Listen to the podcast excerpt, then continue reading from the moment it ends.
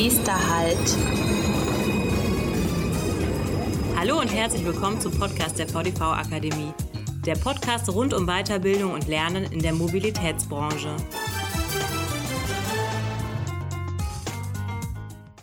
Nächster Halt, neue Mobilität. Herzlich willkommen zu einer neuen Folge des VDV Akademie Podcasts. Mein Name ist Raphael Wedemeyer und ich begrüße heute meinen Gast, Herrn Joachim Kosso von den Stadtwerken Osnabrück. Hallo, Herr Kosso. Ja, hallo. Ja, schön, dass Sie da sind. Herr Kosso, Sie sind bereits seit knapp zehn Jahren bei den Stadtwerken Osnabrück beschäftigt. Davon knapp zwei Jahre in der Position des stellvertretenden Betriebsleiters BO Kraft. Gleichzeitig sind Sie aber auch über fünf Jahre als Projektleiter im Bereich neue Mobilität tätig. Jetzt geht das Thema neue Mobilität weit über die Frage des Einsatzes von Elektro- oder wasserstoffbetriebenen Bussen hinaus. Können Sie uns das genauer erklären? Ja, gerne. Ich bin als Projektleiter dafür verantwortlich, den Systemwechsel hier in Osnabrück voranzubringen. Osnabrück ist eine Stadt, die nur über ein Bussystem, kein U-Bahn- oder Stadtbahnsystem verfügt. Und die Stadtwerke Osnabrück haben schon vor ja, mittlerweile fast zehn Jahren entschieden, dass der ähm, Antrieb nicht bei fossilen Antrieben liegen wird, sondern bei alternativen Antrieben. Und im Rahmen dann der, der Entwicklung, die wir da haben und im Rahmen der Projektentwicklung war für uns relativ schnell klar, genau wie Sie es gerade angesprochen haben, dass mhm. wir eben nicht Dieselbusse eins zu eins durch Elektro- oder Wasserstoffbetriebene Busse ersetzen wollen, sondern dass wir tatsächlich einen Systemwechsel haben. Und so haben wir dann unser Projekt Neue Mobilität auch aufgebaut. Wir haben zum einen geguckt, welche Fahrzeugtechnik ist verfügbar. Wir haben aber auch gesagt, wir nehmen das zum Anlass, um unser gesamtes ÖPNV-System in Osnabrück anzupassen. Das heißt, wir haben eine Liniennetzreform durchgeführt. Wir haben uns mit dem Thema ÖPNV-Beschleunigung beschäftigt und beschäftigen uns nach wie vor auch noch damit. Und wir haben auch geguckt, wie können wir denn entsprechend auch unsere Fahrerinnen und Fahrer, unsere Kolleginnen und Kollegen entsprechend für das Thema mitnehmen. Haben daher das Thema Kommunikation sowohl intern wie auch extern sehr, sehr hoch aufgehängt. Im Vorgespräch konnte ich ja bereits heraushören, dass Sie ja für dieses Thema neue Mobilität regelrecht brennen. Können Sie mir beschreiben, was Sie an diesem Thema so fasziniert? Ja, es ist im Moment ja tatsächlich eine wahrscheinlich, zumindest auf Jahrzehnte gesehen, eine Chance, tatsächlich am Wandel der kommunalen, der regionalen Mobilität mitzuwirken und mitzuarbeiten. Wir sind dabei, das fossile Zeitalter zu verlassen. Wir sind dabei, neue Antriebstechniken einzuführen. Wir sind aber auch dabei, eben den Mobilitätswandel aktiv zu gestalten. Es gibt die großen globalen oder auch nationalen Megatrends, zu denen ja eben der Mobilitätswandel auch gehört. Es gibt das große Thema demografischer Wandel. Und wir haben jetzt aktuell die Möglichkeit, als Mitarbeiter von Verkehrsunternehmen diesen Wandel zu gestalten und da auch unsere Expertise mit einzubringen. Und ich glaube, das ist eine ganz tolle und vielleicht sogar einmalige Chance, genau in dieser Zeit in Verkehrsunternehmen tätig zu sein, seine eigenen Erfahrungen, seine eigenen Expertise, die man über Ausbildung und über Berufserfahrung gesammelt hat, mit einzubringen und entsprechend die Städte oder die Stadt, in der man tätig ist, auch dann ein Stückchen besser und lebenswerter zu machen. Hm, das hört sich alles sehr spannend an. Jetzt sagte ich ja eben erwähnt, dass Sie ja bereits seit fünf Jahren in diesem, dieser Position des äh, Projektleiters sind in diesem Bereich. Wie sehen Sie Ihre bisherigen äh, Meilensteine bei diesem Projekt? Also was konnten Sie für die Stadtwerke Osnabrück bereits umsetzen im Bereich der neuen Mobilität? Genau, ich sagte ja, wir haben der zentrale Baustein unseres Projektes ist die neue Antriebsart für unsere Busse. Das heißt, wir haben im Jahr 2017 eine große Ausschreibung gestartet für batterieelektrische Gelenkbusse, haben da dann über zwei Jahre ungefähr oder knapp zwei Jahre die Fahrzeuge ausgeschrieben und dann Anfang 2019 auf einer ersten Linie 13 Busse in Betrieb genommen. Diese Linie läuft sehr, sehr stabil läuft sehr, sehr zuverlässig und wir konnten da zeigen, dass tatsächlich Batteriebusse, die äh, an den Endstationen und auf dem Betriebshof geladen werden, im tagtäglichen Betrieb funktionieren und die tatsächlich dann auch entsprechend die Verfügbarkeiten haben, die einen reibungslosen Betrieb ermöglichen. Gleichzeitig haben wir zusammen mit den Kolleginnen und Kollegen von der Stadt Osnabrück schon dafür gesorgt, dass wir den Busverkehr beschleunigen. Da sind wir dabei, die Grundsteine zu legen und ernten hoffentlich in Zukunft weiter die, die Früchte. Und wir haben es tatsächlich auch geschafft, dass wir hier innerhalb des Unternehmens die allgemeine Stimmung zugunsten der nachhaltigen Mobilität weiter drehen konnten und durchaus auch so etwas wie Aufbruchsstimmung äh, innerhalb des Unternehmens erreichen konnten. Hm, das hört sich ja super spannend an. Jetzt ist es ja so, dass das Thema neue Mobilität jetzt auch kein Thema ist, das jetzt uns nur in Deutschland betrifft, sondern natürlich auch unsere, unsere Nachbarländer wie Norwegen oder ähm, Schweden, Niederlande. Diese Länder gelten zum Beispiel als Pioniere bei diesem Thema neue Mobilität. Also ich habe letztens gelesen, die Stadt Oslo hat teilweise oder sie sind teilweise so weit gegangen, dass sie rund 700 Parkplätze ersatzlos in der Stadt abgeschafft und die Parkgebühren erhöht haben. Fußgänger in Oslo genießen also somit neue urbane Freiräume in einer verkehrsberuhigten Stadt mit weniger Staus. Deutschland hingegen tut sich da meiner Meinung nach immer noch so ein bisschen schwer im Hinblick auf diese neue Mobilität. Was sind Ihrer Meinung die Gründe dafür? Ich glaube, grundsätzlich ist ja Wandel immer etwas, was ja zumindest ein gewisse Anlaufschwierigkeiten hat und gewisse ja zumindest zu Beginn auch Ängste erzeugt. Das heißt, wenn man sich aus der gewohnten Komfortzone herausbewegt, dann sorgt das immer dafür, dass es auch zu Abwehrhaltungen kommt.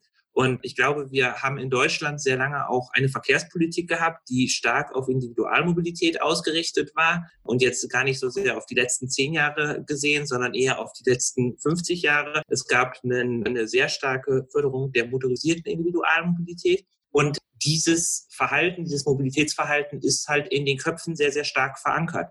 Und da gibt sicherlich dann die unterschiedlichen Ausprägungen und so.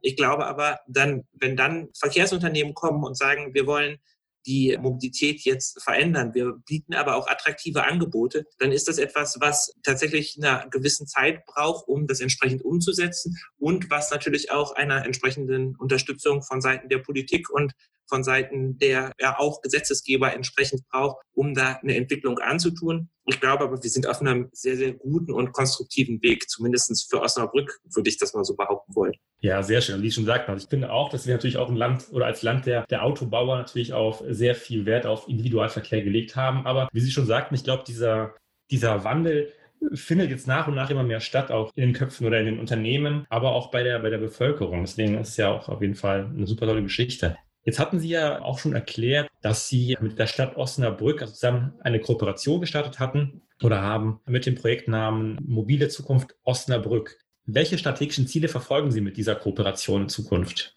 Ja, genau. Die Stadt Osnabrück hat ungefähr um die Mitte dieses äh, jetzt vergangenen Jahrzehnts beschlossen, die Stadt mit strategischen Zielen zu, zu führen. Da sind auch in einem politischen Rahmen entwickelt worden neun verschiedene strategische Stadtziele und eines dieser strategischen Stadtziele ist eben eine nachhaltige Mobilität, wo es darum geht, die Mobilität für alle Bevölkerungsgruppen innerhalb der Stadt zu verbessern, auch möglichst äh, barrierefrei erreichbar zu machen und sozial gerecht zu gestalten. Und innerhalb dieser nachhaltigen Mobilitätsziele der Stadt Osnabrück spielt natürlich auch der ÖPNV eine relativ große Rolle und spielt auch die Elektrifizierung des Verkehrs eine große Rolle. Und dann lag es relativ auf der Hand zu sagen, die Stadt Osnabrück hat mit den Stadtwerken Osnabrück einen zu 100 Prozent kommunalen Partner, der ja gerade im Bereich der, des ÖPNVs und aber auch im Bereich der Elektromobilität über die Jahre eine sehr hohe Kompetenz aufgebaut hat. Und dann ist es doch ideal, diese Projekte miteinander zu verheiraten, zu vernetzen und jeweils die Stärken der einzelnen Organisationen bestmöglich zu nutzen. Vor mhm. diesem Hintergrund haben wir dann das Projekt Mobile Zukunft, wie gesagt, 2016 ins Leben gerufen, mit der Idee zu sagen, wir wollen insgesamt die Mobilität innerhalb der Stadt verbessern. Wir wollen aber das Ganze nicht über einen groß aufgehängten strategischen Masterplan, der erst noch über viele Jahre zu entwickeln und mit einer hohen Beteiligung zu, zu schreiben ist, sondern wir wollen direkt einsteigen in verschiedene kleine Projekte, die umzusetzen sind und wollen die Projekte wie beispielsweise die Elektrifizierung des ÖPNVs direkt dann auch mitnehmen und als Leuchttürme mit daneben stellen. Und so haben wir dann gesagt, wo ist denn bei der Mobilität in Osnabrück zum einen ein großer Veränderungsbedarf, wo ist auch ein großes Veränderungsbedürfnis, wo gibt es aber auch kleine, schnell umzusetzende Maßnahmen, die dann zu sogenannten Quick Wins führen können. Und da haben wir dann eben als Stadtwerke gemeinsam mit der Stadtverwaltung im Rahmen einer sehr starken Projektstruktur verschiedene Themen aufgegriffen. Auch da spielte das Thema Kommunikation eine ganz große Rolle, dass wir eben erstmal gesagt haben, wir wollen ein Bewusstsein schaffen. Es ging aber auch darum, zum Beispiel über ein Parklet, bisherige Parkräume, und da ging es nur um zwei, drei Parkplätze, anders nutzbar zu machen, so als quasi kleine Stadtparks, als kleine Sitzmöglichkeiten innerhalb der Stadt Und es ging auch darum, in diesen Projekten, die wir entwickelt haben, jeweils mit Mitarbeitern aus Stadtwerken und Stadtverwaltung und aus der lokalen Projekt die Projekte voranzutreiben. Sie haben jetzt auch im Vorgespräch erzählt, dass ein Teilprojekt dieser Kooperation auch darin besteht, die City-Logistik innerhalb der Stadt zu verbessern. Also äh, was ist der Hintergedanke dabei? Genau, das Thema City-Logistik ist dann ein Thema, was, was aufgekommen ist.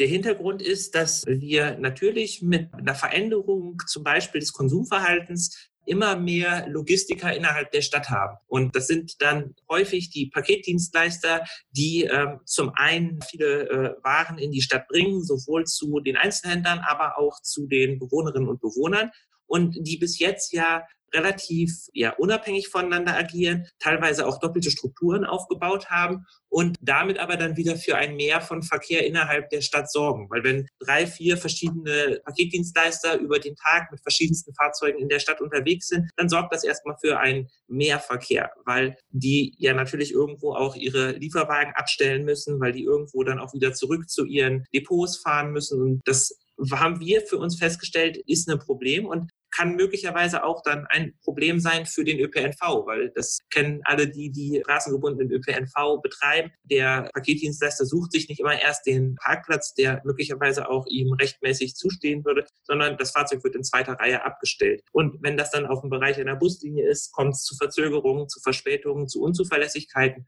was wiederum zu unzufriedenen Fahrgästen führt und eine Attraktivität des ÖPNVs deutlich hemmt. Hm, da wären wir wieder beim Thema Busbeschleunigung, ne?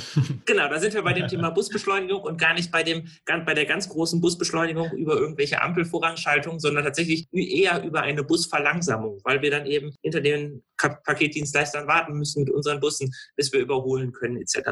Und wir haben dann überlegt, wie können wir in Osnabrück denn das schaffen, dass wir möglicherweise mittel- bis langfristig einfach diese, dieses Aufkommen von, von Lieferfahrzeugen reduzieren und haben dann mit UPS einen Kooperationspartner gefunden, der sagt, okay, im Innenstadtbereich bin ich bereit, meine Verteilung, die Verteilung der Pakete mit einem Fahrradkurier zu machen und werde den Fahrradkurier dann über so ein sogenanntes City Hub entsprechend versorgen. Das heißt, es ist ein äh, LKW oder eine Wechselbrücke von UPS, die zentral in der Stadt abgestellt wird und der Auslieferungsfahrer fährt mit seinem Elektrolastenfahrrad immer wieder zu diesem City Hub hin, äh, holt die Pakete und liefert sie dann aus. Er hat den Vorteil, dass er mit seinem Fahrrad deutlich besser einen Abstellplatz findet, dass er deutlich weniger Platz in der Stadt findet und wir haben den großen Vorteil, dass wir eben dann auch mit den Bussen hinter so einem Lastenfahrrad, wenn es auf dem Bürgersteig Bürgersteig oder am Straßenrand geparkt ist, dass wir da deutlich besser dran vorbeikommen. Und wir als Stadtwerke Osnabrück haben noch die Möglichkeit, weil Teil der Stadtwerke Osnabrück AG ist auch die OPG, die Osnabrücker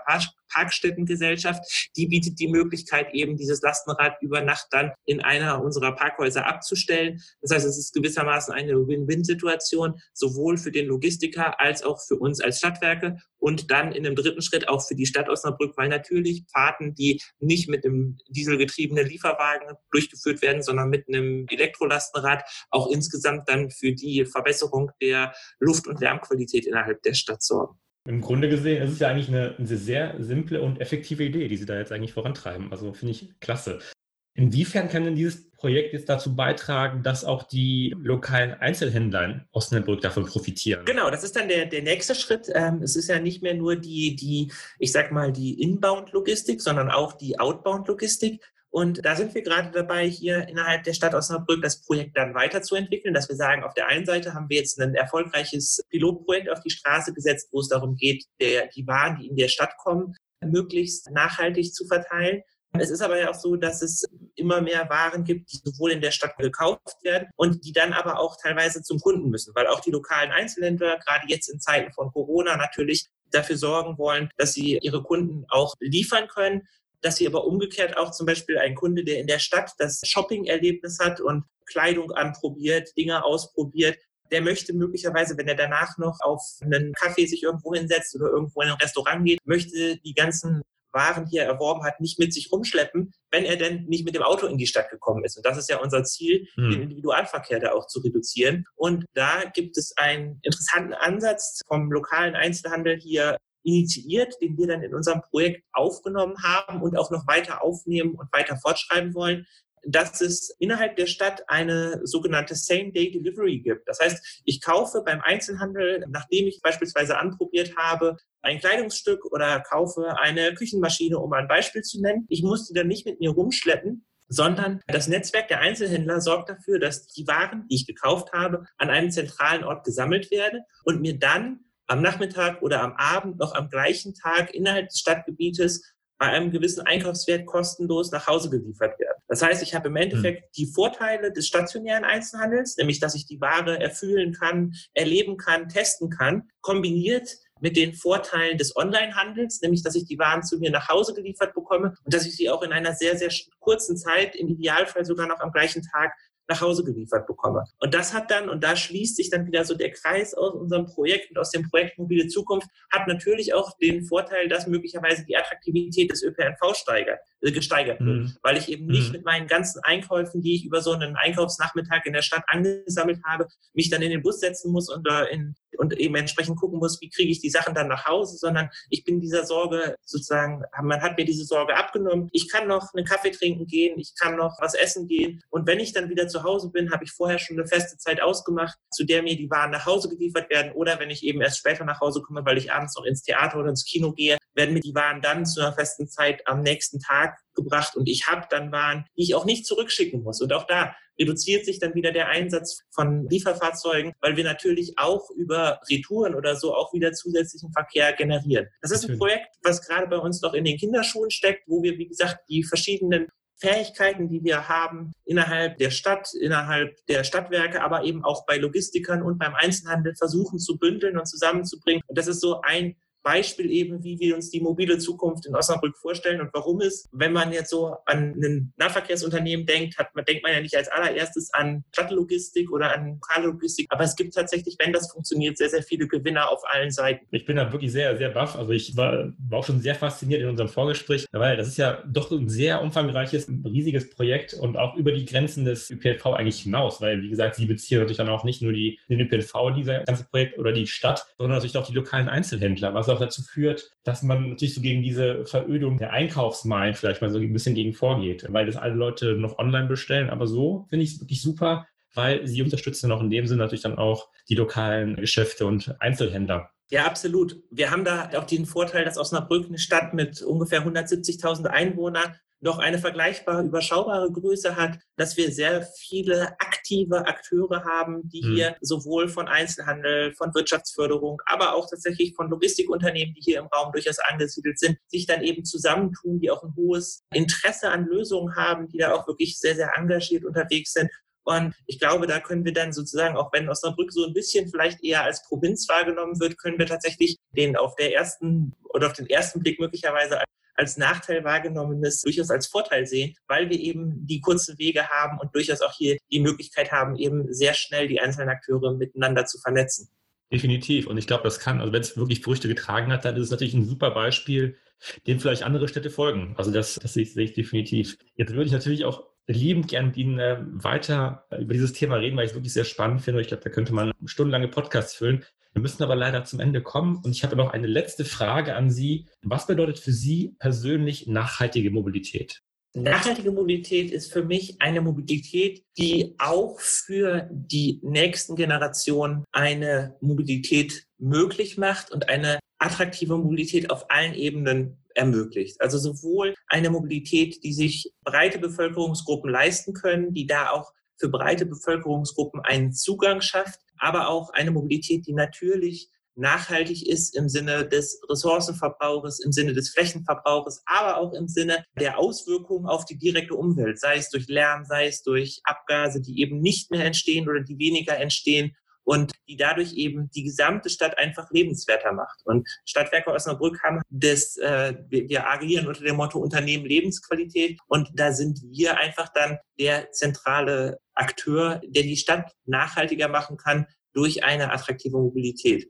Ja, dem habe ich eigentlich nichts mehr weiter hinzuzufügen. Ich danke Ihnen sehr zu diesem spannenden Interview und den Einblick in Ihre Arbeit. Ich denke, ich kann sagen, dass dieses Thema nicht nur für die Verkehrsunternehmen sehr wichtig ist, sondern auch für uns Bürger, da auch wir selbst natürlich mitbestimmen und mitgestalten sollten, wie wir zukünftig in unseren Städten leben und arbeiten möchten. Herr Kosso, vielen Dank für dieses Interview und ich wünsche Ihnen alles Gute. Ja, vielen Dank auch an Sie. Bei Fragen und Anmerkungen sind wir unter podcast.vdv-akademie.de erreichbar.